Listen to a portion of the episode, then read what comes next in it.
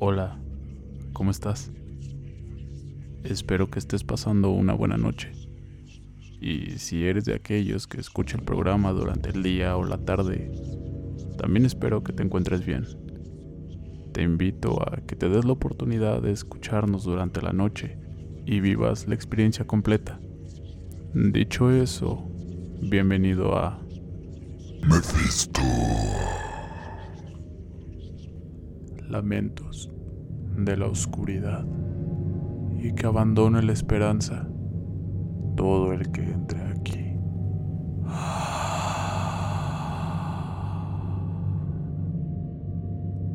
La primera historia de hoy comienza así. Subiendo las escaleras por la noche, empiezo a sentir que alguien me persigue. No quería girarme por el miedo que tenía, así que subí lo más rápido que pude. Cuando creí que las escaleras se acababan, éstas seguían y seguían hasta no tener fin. Me detuve y la piel la tenía fría. Las manos me temblaban. Oí una voz que gritaba con desesperación. Seguí corriendo hasta llegar al punto de vomitar. Después me llegó un olor a azufre, además de un olor a putrefacción que recorría todas mis fosas nasales. La voz de pronto cesó. Más aliviado, me detengo un segundo por todo el cansancio acumulado. Pensaba que me daría un ataque al corazón. Cuando observo detalladamente a mi alrededor, me encuentro al final de la escalera, en el segundo piso, como si no hubiera pasado nada. Pensé que solo había sido un momento de shock por la oscuridad, y ya con la inquietud desaparecida, me voy a la cama. Pero antes enciendo todas las luces. Me desperté sudando y con una sensación de terror que no me la podía quitar. Respiré hondo, aliviado. Solo fue una pesadilla, pensé. Apago las luces y me vuelvo a dormir. Al hacerlo, algo sonó en mi oído. Una voz que me dice, ¿Te gustaría jugar de nuevo? Mientras veía que en la puerta de mi habitación alguien se acercaba corriendo.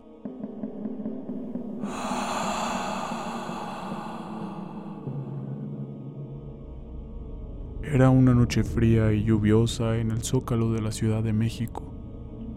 Carlos caminaba cubriéndose con su paraguas y entre el correr de la poca gente que aún se encontraba en la calle y la fuerte lluvia, pudo distinguir a una mujer caminando a paso lento. Carlos apresuró el paso para alcanzarla y compartir su paraguas con ella. Permítame, por favor, dijo Carlos, acercándose y al hacerlo sintió un fuerte escalofrío. La mujer mirando en todo momento al piso, al sentir que él la protegía de la lluvia, se detuvo un segundo y luego sin decir nada siguió caminando a su lado.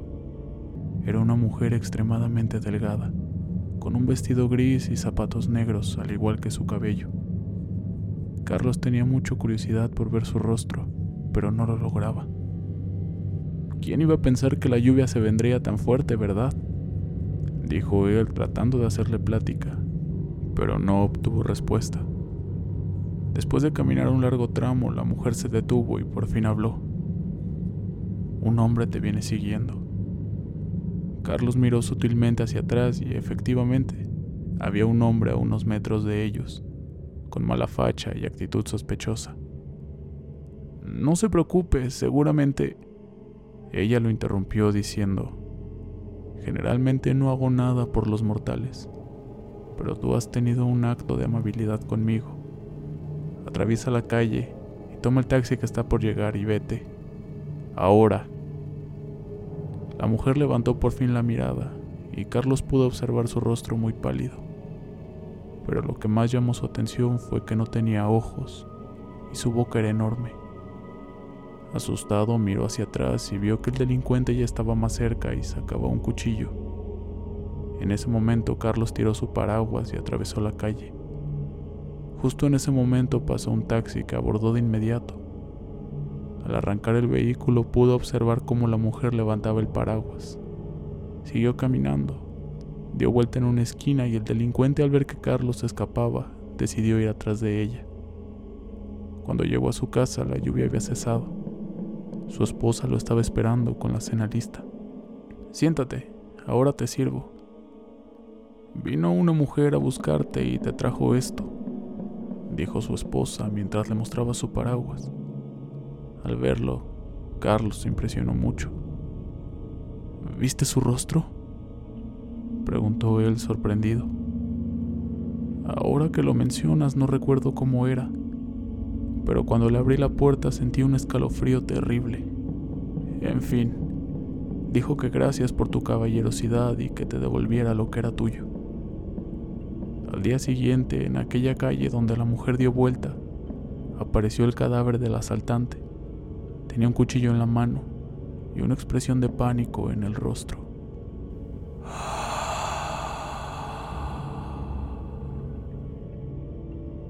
Si en algún momento de tu vida has pensado en la idea de hacer un amarre, quizá esta historia te interese. Tenía solo 18 años, obsesionada con el amor de un hombre me enamoré perdidamente de él y él se aprovechó de eso. Al saber que yo lo amaba, me utilizó como quiso. Cuando ya no quiso seguir con el juego, solo me votó. Enojada fui a donde un brujo. A este le pedí ayuda. Le dije que me hiciera una especie de amarre y al otro día le llevé todo lo que me pidió. Al cabo de un mes, el amarre dio resultado. Aquel hombre lo tenía de nuevo conmigo, con la diferencia de que ahora él me amaba. Se casó de inmediato conmigo. Cuando el amor maternal comenzó a inundar mi ser, le pedí un hijo. Él entusiasmado me dijo que sí, pero después de dos largos años intentándolo, no quedé embarazada. Nos hicimos los exámenes correspondientes y el resultado arrojó que él era estéril quedé devastada. Cuatro meses pasaron después de eso. Durante un día en mi trabajo conocí a un hombre. Este era muy apuesto. Me llamó tanto la atención y yo a él. Fue como amor a primera vista. En ese tiempo tenía ya 20 años. Este nuevo hombre en mi vida hizo que tomara la decisión de dejar a mi esposo, pero este no lo tomó a bien. Me dijo que no, que lo de nosotros era para siempre. Entonces al ver que no quería dejarme ir, fui de nuevo con el brujo.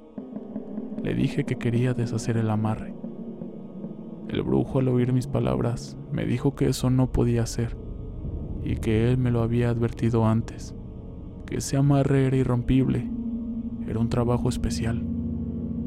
Me hallé desesperada, no encontraba qué hacer. Yo no quería más a mi esposo. Estaba enamorada de aquel hombre y él me amaba a mí también. Pensé hasta en asesinar a mi esposo. Estaba desesperada. Y él no quería separarse de mí en ningún momento. Después de dos meses me di cuenta que estaba embarazada. Era obvio que mi hijo era de mi amor imposible.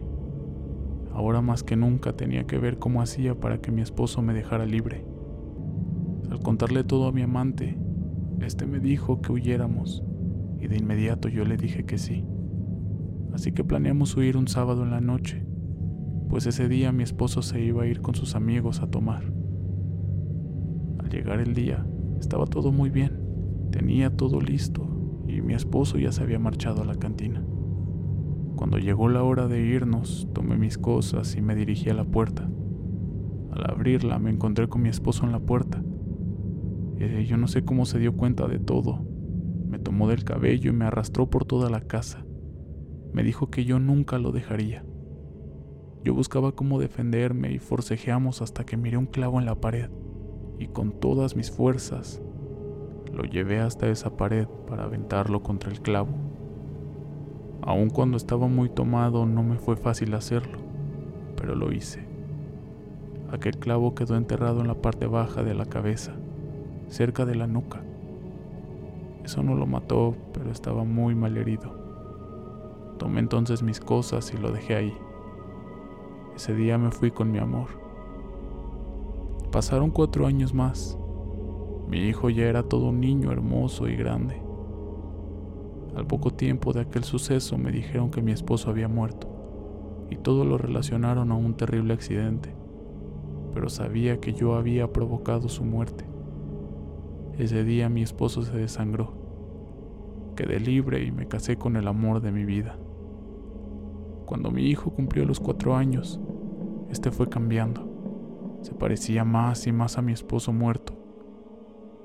Me entraba la duda si él era hijo de mi nuevo amor o de mi esposo fallecido. Conforme iba creciendo, su carácter era más y más parecido a mi esposo muerto, pero era más violento y agresivo conmigo. Lo llevé a psicólogos, pero simplemente no me ayudaron en nada. Desesperada me fui de nuevo con el brujo. Le dije lo que le pasaba a mi hijo y que estaba desesperada. Le pregunté si él sabía de algún remedio para cambiar su actitud. El brujo me dejó helada cuando me dijo que no podía hacer nada por mi hijo ni por mí. Al saber la razón quedé perpleja. Este me dijo que mi hijo no podía cambiar, porque quien realmente era mi hijo era mi esposo fallecido, que éste había reencarnado en él. El amarre que me había hecho era para toda la vida y que yo nunca me iba a poder deshacer de mi esposo. Mi esposo me abandonó y mi hijo fue el culpable de eso. Y el único que me acompaña hasta hoy en día es mi esposo fallecido en el cuerpo de mi hijo.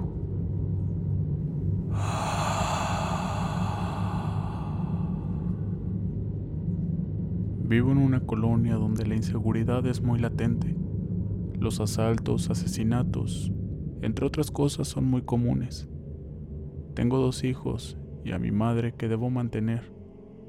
Y la vida está tan dura que los trabajos buenos son muy escasos.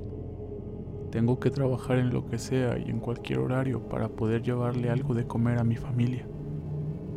Mi madre cuidaba a mis hijos mientras yo trabajaba. En esos días estaba trabajando en la tarde y llegaba a mi casa ya después de las 12 de la noche, por lo cual a esa hora había muy poco transporte y casi nadie andaba en la calle por miedo a la inseguridad. Todas las noches tenía que caminar un buen trecho, porque el camión me dejaba a unas tres cuadras de mi casa que tenían poco alumbrado. Y una calle antes de llegar estaba un pequeño puente donde pasaba un arroyo de aguas negras, que por lo regular cada que lo cruzaba sentía escalofríos. La piel se me tanto que me hacía apurar mi paso. Era algo extraño. Pero también más adelante, ya para llegar a mi casa, debía pasar por un callejón era donde más miedo me daba porque siempre estaba muy solitario. Decían que en ese callejón habían pasado muchas cosas muy aterradoras. Yo tenía pocos años de vivir ahí y sabía de robos, pleitos y cosas así, pero nunca había visto ningún asesinato en ese callejón. Una noche de un sábado para amanecer domingo, venía como de costumbre de mi trabajo. Ese día apenas había cobrado lo de mi semana. Cuando me bajé del camión miré el reloj y eran las 12.55 de la noche, un poco más tarde que otros días. Las calles se sentían más solas y escuetas que nunca. Apuré mi paso para llegar lo más pronto posible con mis hijos y mi madre. Al llegar al puente, no supe de dónde salió, una muchachita como de unos 13 años. Sentí miedo y quise correr, pero ella me detuvo de mi mano y me dijo, no corras déjame acompañarte. Yo vivo cerca de tu casa, conozco a tu mamá y a tus hijos. Aunque sentí su mano fría y su mirada penetrante, me dio confianza al haberme hablado de mi mamá y mis hijos, y acepté su compañía, pensando que estaba fría por la helada noche. Además tenía miedo de cruzar solo el callejón. En el camino no dijo ni una palabra, solo iba cabizbaja, taciturna. Yo de reojo la iba mirando, pensando quién era esa chica, si no la había visto por mi casa. Cuando íbamos a medio callejón le pregunté, ¿quién eres? ¿Cómo te llamas? Pero ya no la vi a mi lado. Sentí algo raro pensando en cómo había desaparecido sin que yo lo notara. Pero ni tiempo tuve de pensar más porque frente a mí a unos metros estaban dos tipos esperándome. Me paré en seco, asustada sin saber qué hacer, apretando mi bolso de mano donde traía el poco dinero que había cobrado y que de seguro ellos querían robarme y quizás ultrajarme y hasta asesinarme. Miré aterrorizada que caminaban hacia mí. Yo solo me encomendé a Dios mentalmente pensando en mi familia. Pero cuando estaban escasos dos metros vi que su rostro de maldad cambió a una mueca de terror, mirando hacia atrás de donde yo estaba. Sentí un extraño frío y los vi que corrieron muy asustados, perdiéndose en la oscuridad. Una risa macabra a mis espaldas me hizo voltear. Era la muchachita que me había acompañado hasta ahí, pero ahora se veía muy diferente. Tenía la cara llena de odio, sus ojos muy oscuros y un viento inusual sacudía su pelo, haciéndola más tétrica aún. Solo duró unos segundos y se esfumó. Con paso tembloroso por el miedo que había sentido me fui a mi casa. Al llegar le conté a mi mamá lo vivido y me dijo que como a las 12 una niña había ido a preguntar por mí, dándome sus mismos rasgos. Quizá por eso me estaba esperando en el puente, para salvarme de esos delincuentes. Después nos dijeron que en ese callejón habían ultrajado y maltratado a una niña hacía varios años. A los días nos fuimos de esa casa pero siempre recuerdo esa espeluznante noche, porque no es fácil de olvidar un fantasma que te ayuda de algo terrible, y de no ser por ella, quizá yo no lo estuviera contando.